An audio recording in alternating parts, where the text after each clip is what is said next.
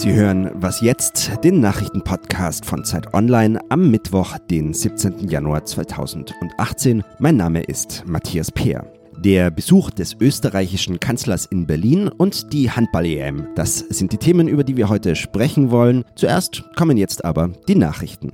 Deutschland und die Türkei gehen nach den Spannungen der vergangenen Monate jetzt offenbar wieder aufeinander zu. Die Zeitung Die Welt berichtet, dass die Regierungen der beiden Länder die ausgesetzten deutsch-türkischen Konsultationen wieder starten wollen. Für heute ist laut dem Bericht ein Treffen von ranghohen Beamten in Berlin geplant. Dabei soll es unter anderem um den Kampf gegen die Terrormiliz IS gehen. Das deutsch-türkische Verhältnis war ja zuletzt ziemlich schlecht. Nachdem mehrere inhaftierte Deutsche freigelassen wurden, hat sich die Stimmung aber wieder ein bisschen gebessert. In Barcelona kommt heute das neu gewählte Regionalparlament zu seiner ersten Sitzung zusammen. Die Separatisten stellen nach der Wahl im Dezember die Mehrheit. Heute wird der Parlamentsvorstand gewählt. Bis Ende Januar sollen die Abgeordneten dann entscheiden, wer neuer Regionalpräsident wird. Ob der Ex-Regierungschef Carles Puigdemont wieder ins Amt kommen kann, ist unklar. Er hat sich ja nach Brüssel abgesetzt.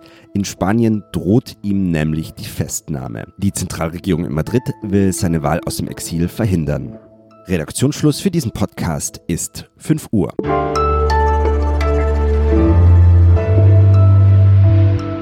Mein Name ist Fabian Scheler. Hallo an diesem Mittwoch. Es ist schon Wochenhalbzeit. Vor fast vier Jahren kam ein 27-jähriger Österreicher nach Berlin, um sich beim deutschen Außenminister Frank-Walter Steinmeier vorzustellen. Der Österreicher hieß Sebastian Kurz und er war der jüngste Außenminister der EU. Jugend sei ein Problem, das von allein vergehe. Das sagte Steinmeier damals noch mit einem Lächeln. Tja, vier Jahre später kommt Kurz heute wieder nach Berlin, ist mittlerweile aber Kanzler in Österreich. Über den ersten Deutschlandbesuch rede ich jetzt mit unserem Korrespondenten in Wien, Florian Florian Gasser. Servus Florian. Hallo Fabian. Florian, Sebastian Kurz kommt heute zu Angela Merkel nach Berlin. Worum wird es denn gehen? Ich glaube, es wird vor allem darum gehen, ein wenig Schönwetterpolitik zu betreiben. Ähm, das hat man auch schon bei seinem Besuch in Paris gemerkt. Er muss relativ viele Befürchtungen zerstreuen. Ähm, er versucht es zumindest wegen der Regierungsbeteiligung der FPÖ. Da geht es um Fragen, wie steht die neue österreichische Bundesregierung zu Europa, wie geht man mit den Flüchtlingen um, etc so der Eindruck, den in, Deutschland vorherrscht, ist ja so ein bisschen schnappatmen, seit klar wird, dass Sebastian Kurz eben mit der, mit der FPÖ regieren möchte. Jetzt dürfte heute das bestimmende Thema aber auch die Europapolitik sein. Ähm, haben denn die beiden Regierungschefs da eine ähnliche Position? Nein, also es gibt ganz viele Unterschiede und ähm, diese Unterschiede sind umso gravierender, als Österreich in der zweiten Jahreshälfte den Ratsvorsitz übernehmen wird. Ähm, es gibt Unterschiede, zum Beispiel bei der Freizügigkeit der Arbeitnehmer, zu den Russland-Sanktionen, ähm, die Frage des Budgets. Berlin ist ja dafür, nach dem Brexit das EU-Budget zu erhöhen, also die eigenen Zahlungen zu erhöhen, um den Wegfall auszugleichen. Österreich steht auf der Bremse, möchte das nicht. Äh, Österreich möchte auch keine tiefere Integration Europas, sondern mehr Subsidiarität. Das steht auch im Regierungsübereinkommen. Ähm, dann gibt es so, so einzelne Animositäten, wie zum Beispiel an der österreichisch-deutschen Grenze bei Kiefersfelden, wo es darum geht, Österreich lässt nur 300 Lkw pro Stunde durch, 200 Lkw pro Stunde, Verzeihung, ähm, was zu Staus in Bayern führen kann. Also es gibt wirklich ganz, ganz große und ganz viele ähm, Dissensen. Also es gibt, ich merke das schon, es gibt im Kleinen, sage ich mal, wie eben zum Beispiel beim Grenzübergang, genau. solche Fragen, die Deutschland und Österreich betreffen, gibt es im Kleinen äh, noch ein paar Streitpunkte. Es gibt aber auch, sage ich mal, meiner Meinung nach sehr große Themen, die man bei diesem Besuch ableiten kann. Nämlich, wenn man nach dem Parteibuch streng geht, treffen sich ja eigentlich zwei Konservative. Blickt man allerdings, finde ich, ein bisschen strenger hin, dann sieht man, dass der Kurs von Sebastian Kurz nach rechts ihn die Rechten in Österreich hat überholen lassen. Also die FPÖ lag ja noch weit vor ihm, bis er dann angetreten ist ist, um Kanzler zu werden. Und Merkel hingegen würde ja sowohl mit den Grünen als auch mit der FDP und der SPD in Deutschland regieren. Also sie ist sehr flexibel, was den Konservatismus angeht. Deutet sich denn da ein langfristiger Konflikt von zwei Formen des Konservativismus an? Wie siehst du das? Nee, es ist ja nicht ganz neu. Die ÖVP war ja schon einmal in einer Koalitionsregierung mit der FPÖ zwischen 2000 und 2006. Ähm, aber es stimmt schon, Sebastian Kurz hat ähm, spätestens, als er die ÖVP übernahm, aber eigentlich auch schon davor in der Rhetorik viele Positionen der Freiheitlichen übernommen, vor allem in seiner Diktion gegen Asylwerber. Also er ist ja auch auf europäischer Ebene gegen eine Umverteilung. Ähm, Wie weit er da gehen wird schlussendlich, das steht noch nicht fest. Die Regierung ist jetzt einen Monat alt. Ähm, dass es unterschiedliche Formen des Konservativismus gibt oder unterschiedliche konservative Parteien in Europa ist ja nichts Neues. Die gibt es ja sogar in Deutschland zwischen CDU und CSU, wobei die ÖVP, vor allem so wie sie jetzt ausschaut, natürlich der CSU sicherlich viel näher ist als der CDU. Also, Sebastian Kurz wird heute zu seinem Besuch nach Berlin kommen. Das waren die Einschätzungen von Florian Gasser, unserem Korrespondenten in Wien. Und wenn ich es richtig gehört habe, werden wir auch sowieso bald regelmäßig von dir hören. Genau, das würde mich sehr freuen. ja, wir sind gespannt. Wir können noch nicht zu viel verraten. Es könnte auch was mit Podcast zu tun haben für den Moment. Aber erstmal vielen Dank dir, Florian. Danke, Fabian. Ciao.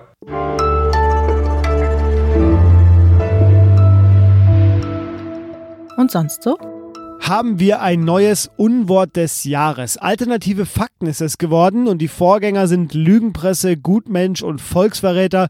Das ist eine klasse Reihe und äh, Alternative Fakten gewann deshalb, weil es als legitimes Mittel der öffentlichen Auseinandersetzung salonfähig wurde, sagte die Jury. Ich übersetze das mal.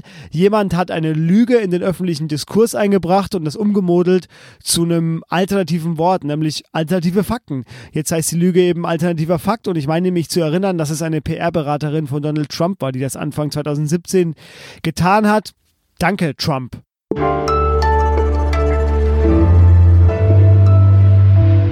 Wir kommen zum Sport. In Kroatien läuft seit dem vergangenen Freitag die Handball-EM und Deutschland ist als Titelverteidiger angetreten.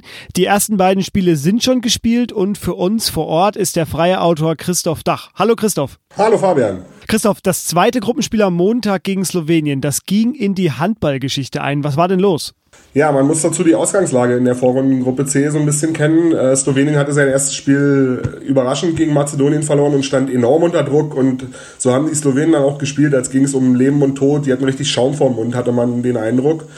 Äh, Bob Hanning, der Vizepräsident des DHB, hat heute Morgen beim Medientermin im Mannschaftshotel einen sehr interessanten Satz gesagt. Er meinte, die Bad Boys standen auf der anderen Seite. Sollte heißen, Slowenien hat die Deutschen so ein bisschen mit den eigenen Waffen geschlagen.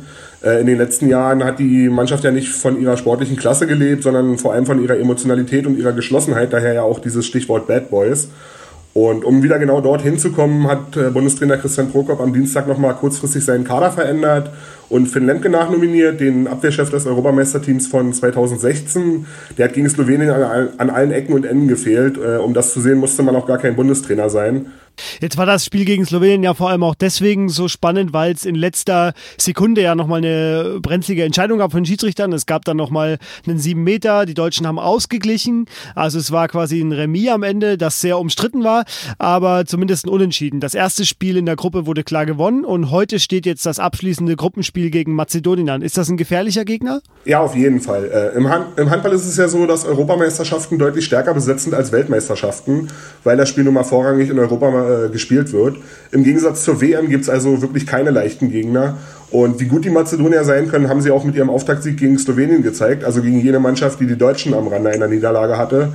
Ähm, außerdem werden sich die Deutschen auf ein echtes Auswärtsspiel gefasst machen müssen. Die mazedonischen Fans belagern hier seit Tagen Zagreb. Die zählen zu den fanatischsten, die es so im Handball gibt.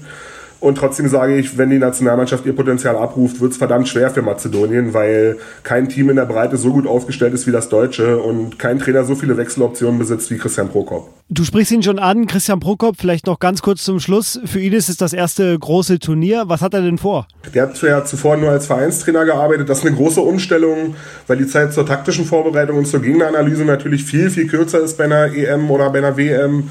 Ähm, ja, und wenn hier nicht alles schiefläuft in Kroatien äh, und danach sieht es im Moment nicht aus, dann wird Prokop auch die nächsten Turniere als Bundestrainer verantworten können. Das ist insofern wichtig, als dass für den DHB ein extrem wichtiger Zyklus mit dieser EM startet. 2019 ist Deutschland Ausrichter der Handball-WM gemeinsam mit Dänemark und im eigenen Land soll die Mannschaft natürlich um den Titel mitspielen. Das muss einfach der Anspruch nach den Erfolgen in den letzten Jahren sein. Und dann sind da ja noch die Olympischen Spiele 2020 in Tokio, die für die der Verband ebenfalls die Goldmedaille als Ziel ausgerufen hat. Ziemlich große Ziele, also für Christian Prokop, der einen Vertrag bis 2022 besitzt. Also heute das nächste Vorrundenspiel bei der Handball-EM für die Deutschen in Kroatien. Es geht gegen Mazedonien. Nächstes Jahr steht dann die WM im eigenen Land an. Das war unser Autor, unser Handballautor Christoph Dach vor Ort in Kroatien. Vielen Dank, Christoph. Vielen Dank. Liebe Grüße nach Berlin. Und das war was jetzt am Mittwoch. Zwei Tage noch, dann ist Wochenende. Erstmal hören Sie mich und diesen Podcast aber noch morgen wieder. Bis dahin.